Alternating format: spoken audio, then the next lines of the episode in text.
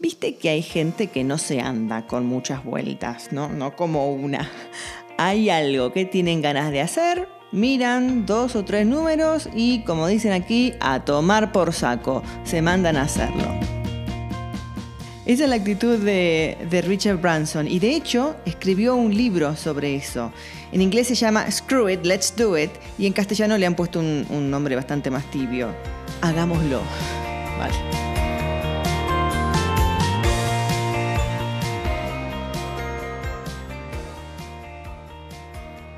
En mi juventud, cuando estaba empezando, las cosas eran más seguras, venían dadas.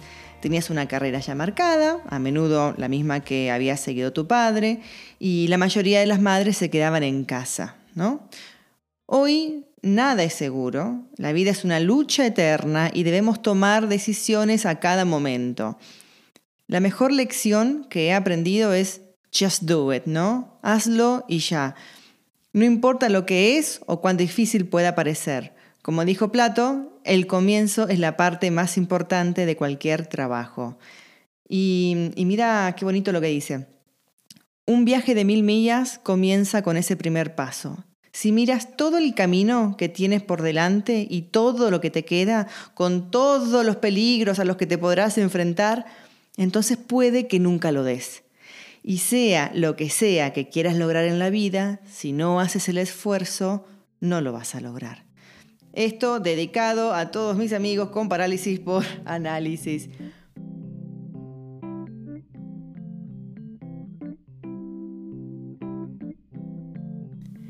Richard Branson, si no lo conoces, es el fundador de Virgin, que es la empresa más diversa del mundo porque va desde música y telecomunicaciones a, viajes espaciales, pasando por crucero, por aviación y todo bajo la misma marca madre, Virgin. Su primer negocio en serio fue a los 15 años cuando fundó la revista Student, que fue un éxito brutal en Gran Bretaña. Era una revista que trataba temas de actualidad, pero también cosas que le interesaban a chicos de su edad, adolescentes, música, bandas, etc. Así que créeme que si hay alguien que puede hablar de atreverse a tomar riesgos, es este buen señor. Ya te los iré contando, pero Branson es de esa gente que no se lo piensa demasiado. Si su instinto dice que sí, hace un par de números y se lanza. Viste que hay gente que tiene el gen emprendedor.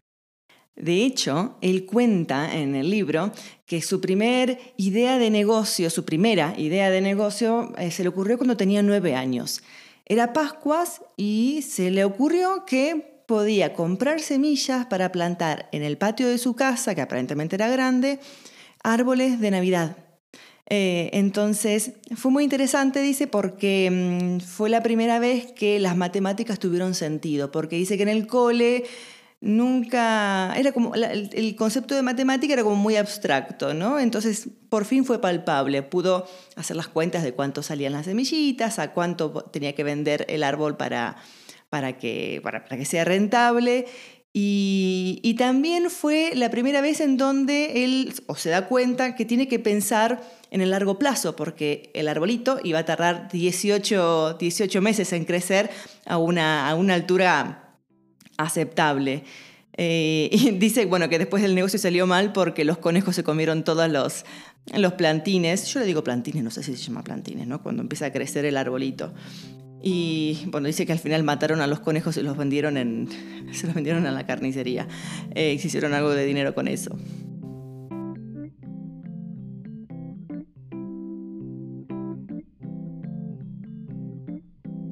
Cuantas más historias leo de emprendedores o de fundadores que han llegado a ser exitosos con su negocio, ¿no? porque definamos éxito, más me convenzo que la clave del éxito no tiene tanto que ver con el plan estratégico que han adoptado, que, sí que es importante, pero sino más con la actitud y con la mentalidad. Y también con, la visión, ¿no? Eso, eso es clave, saber a dónde vas o a dónde quieres llegar, eh, más o menos, ¿no? Pero hay mucho trabajo de mentalidad del que no se habla tanto.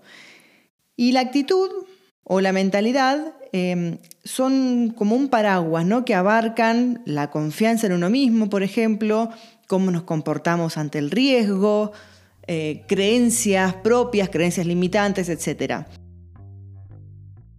Mira, hace unos días compartía en un grupo de Telegram que tengo con otros emprendedores y podcasters que mm, yo quería empezar a traer fundadores o emprendedores de estas empresas que, han, que son exitosas, que son grandes, ¿no? que tienen una trayectoria, una historia para contar, de inicios, de obstáculos, de todo, pero que no me animaba porque no, no me amigo con el no, ¿no? O sea, tengo miedo de que me digan que no. No es un miedo, pero es bueno, sí, sí, es un miedo, es un miedo de rechazo, vamos a decir la verdad. Eh, entonces, por ese miedo al no, no, no, no lo hacía. Y una de las, de las compañeras de, la, de, este grupo, que es psicóloga, Sheila, Sheila Valero, eh, me dice, pero ¿cómo, Nerea? ¿Te, ¿Te, rechazas antes de que te rechacen los demás? Fue, fue el puntapié que necesitaba, o la frase que necesitaba para empezar a hacerlo. Entonces, Hablemos de la confianza en uno mismo, ¿no? Eh, hace unos meses hablaba con una coach y me decía que cuando tienes confianza en ti mismo y en lo que estás emprendiendo, en lo que estás haciendo, ya tienes más de la mitad del trabajo hecho. Richard Branson dice, nunca diré, no voy a hacerlo porque no puedo, porque no sé cómo. No, yo lo voy a intentar. Ese no puedo porque no sé no debe detenerte. Si no tienes la experiencia adecuada para alcanzar esa meta, busca otra forma de entrar. Mantén los ojos abiertos, observa y aprende. No es necesario que vayas a una escuela de arte para ser diseñadora de moda. Busca un empleo en una empresa de moda haciendo un trabajo muy básico y desde ahí ve subiendo escalones. Esa, es la actitud de Richard Branson. No sé cómo hacerlo, pero esto no me va a detener. Si yo quiero hacerlo, mi experiencia o mis eh, habilidades o conocimientos académicos o mi falta de conocimientos académicos no van a ser un freno. Voy a buscar la forma de hacerlo, ¿no? Y si hablamos de una persona con confianza y que tuvo que superar un montón, eh, es Michelle Obama. Y ya sé que me salgo un poco del, guion acá como emprendedor, pero cuanto más leo un poco su historia y la escucho a ella, me doy cuenta de que ella es el típico eh, ejemplo del intraemprendedor, ¿no? Esa persona que, que, es proactiva, que tiene iniciativa para empezar cosas nuevas y de hecho ella como primera dama tuvo un montón de iniciativas como muy innovadoras dentro de la Casa Blanca. Eh, estaba leyendo su libro Em, con luz propia. Eh, dice que cuando estaba en la escuela secundaria o el bachillerato, como, como le digas, y llega el momento de elegir universidades, hay o había, no sé, una etapa previa obligatoria que era reunirse con una consejera que le habían asignado en la escuela. No sé si esto es así, bueno, no sé, no, esto está en Estados Unidos, no sé. Eh, cuenta que eh, llegó llena de, orgullo propio a esa reunión porque estaba en el top 10 de los mejores alumnos de la clase, ¿no? Y la habían elegido, dice, como tesorera, senior, que para mí no significa nada, pero ella estaba súper orgullosa de eso, así que supongo que es muy importante. Y tenía varios logros, ¿no? Dentro de la clase o dentro de la escuela. Entonces, eh, con esa actitud de seguridad y de confianza, le anuncia a esta consejera su interés de ir a la Universidad de Princeton.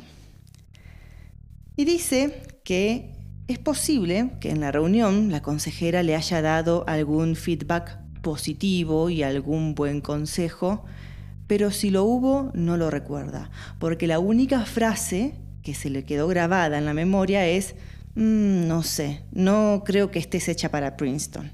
¿no? Como dicen, you're not Princeton material. Y dice que eso fue un, golpe absoluto a su ego y a todo lo que sus padres le habían dicho desde la cuna, que podía llegar a donde ella quisiera. Qué importante, ¿no? Qué importante que la familia sea consciente de los mensajes que tiene que dar. Y mira qué bonita reflexión que hace. El fracaso antes de ser un resultado real, es un sentimiento.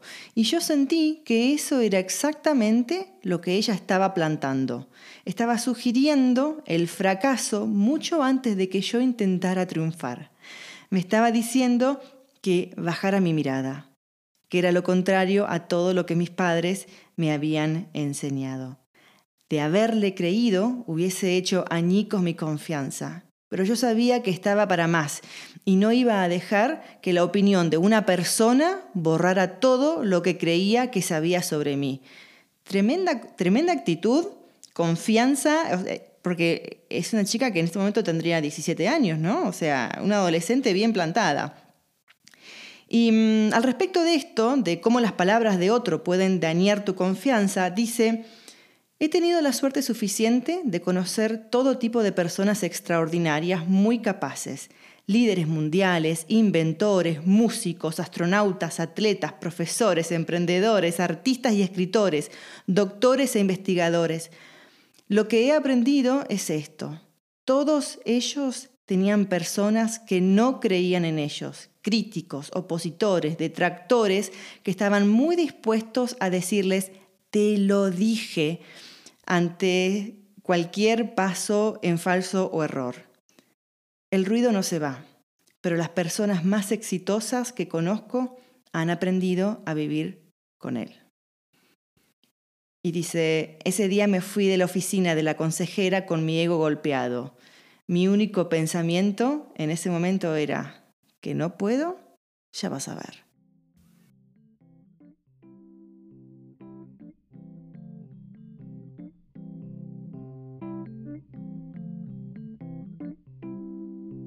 Empecé la revista Student cuando tenía 15 años y todavía iba a la escuela, cuenta Richard Branson.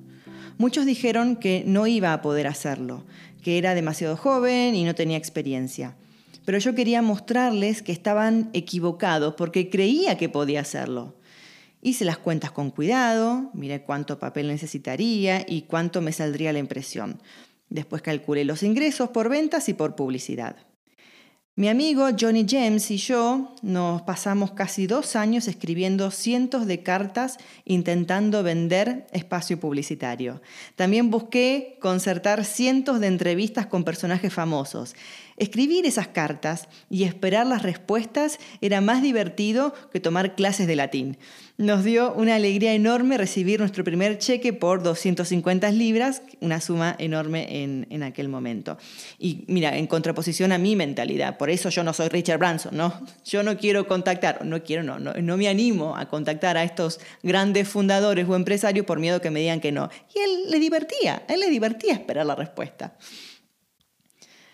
Eh, aparentemente eh, Richard, era, Richard Branson era muy malo en la escuela, le iba, le iba mal. Así que los padres dejaron que abandonase a los 16 años y se dedicara a la revista a tiempo completo.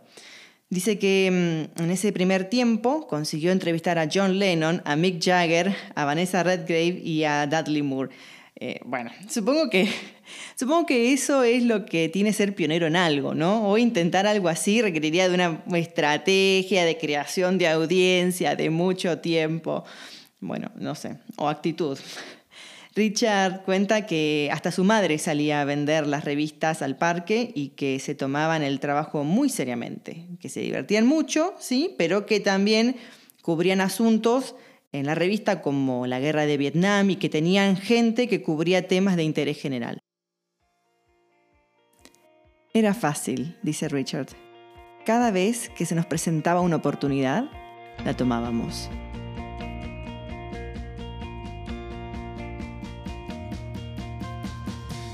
Lo has visto, ¿no? Confianza, confianza, confianza.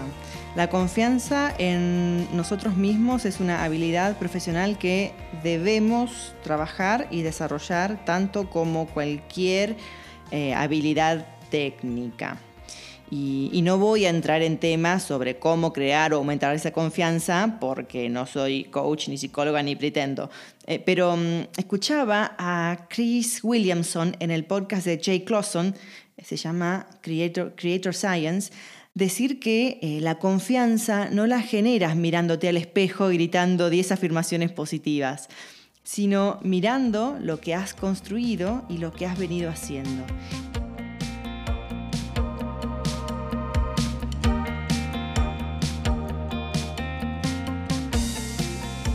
Si te gustan estas historias, mi newsletter te va a encantar.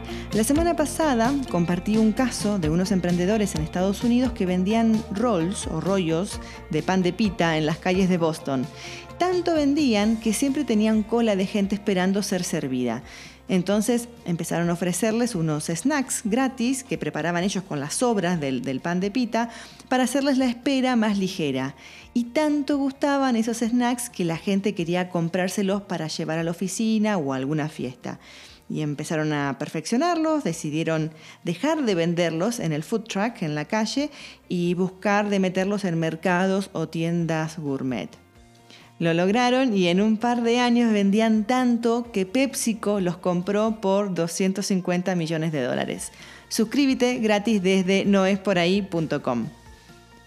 Y por último, si eres emprendedor o emprendedora y quieres compartir tu historia, escríbeme a hola.noesporahí.com y lo hablamos. Hasta la semana que viene.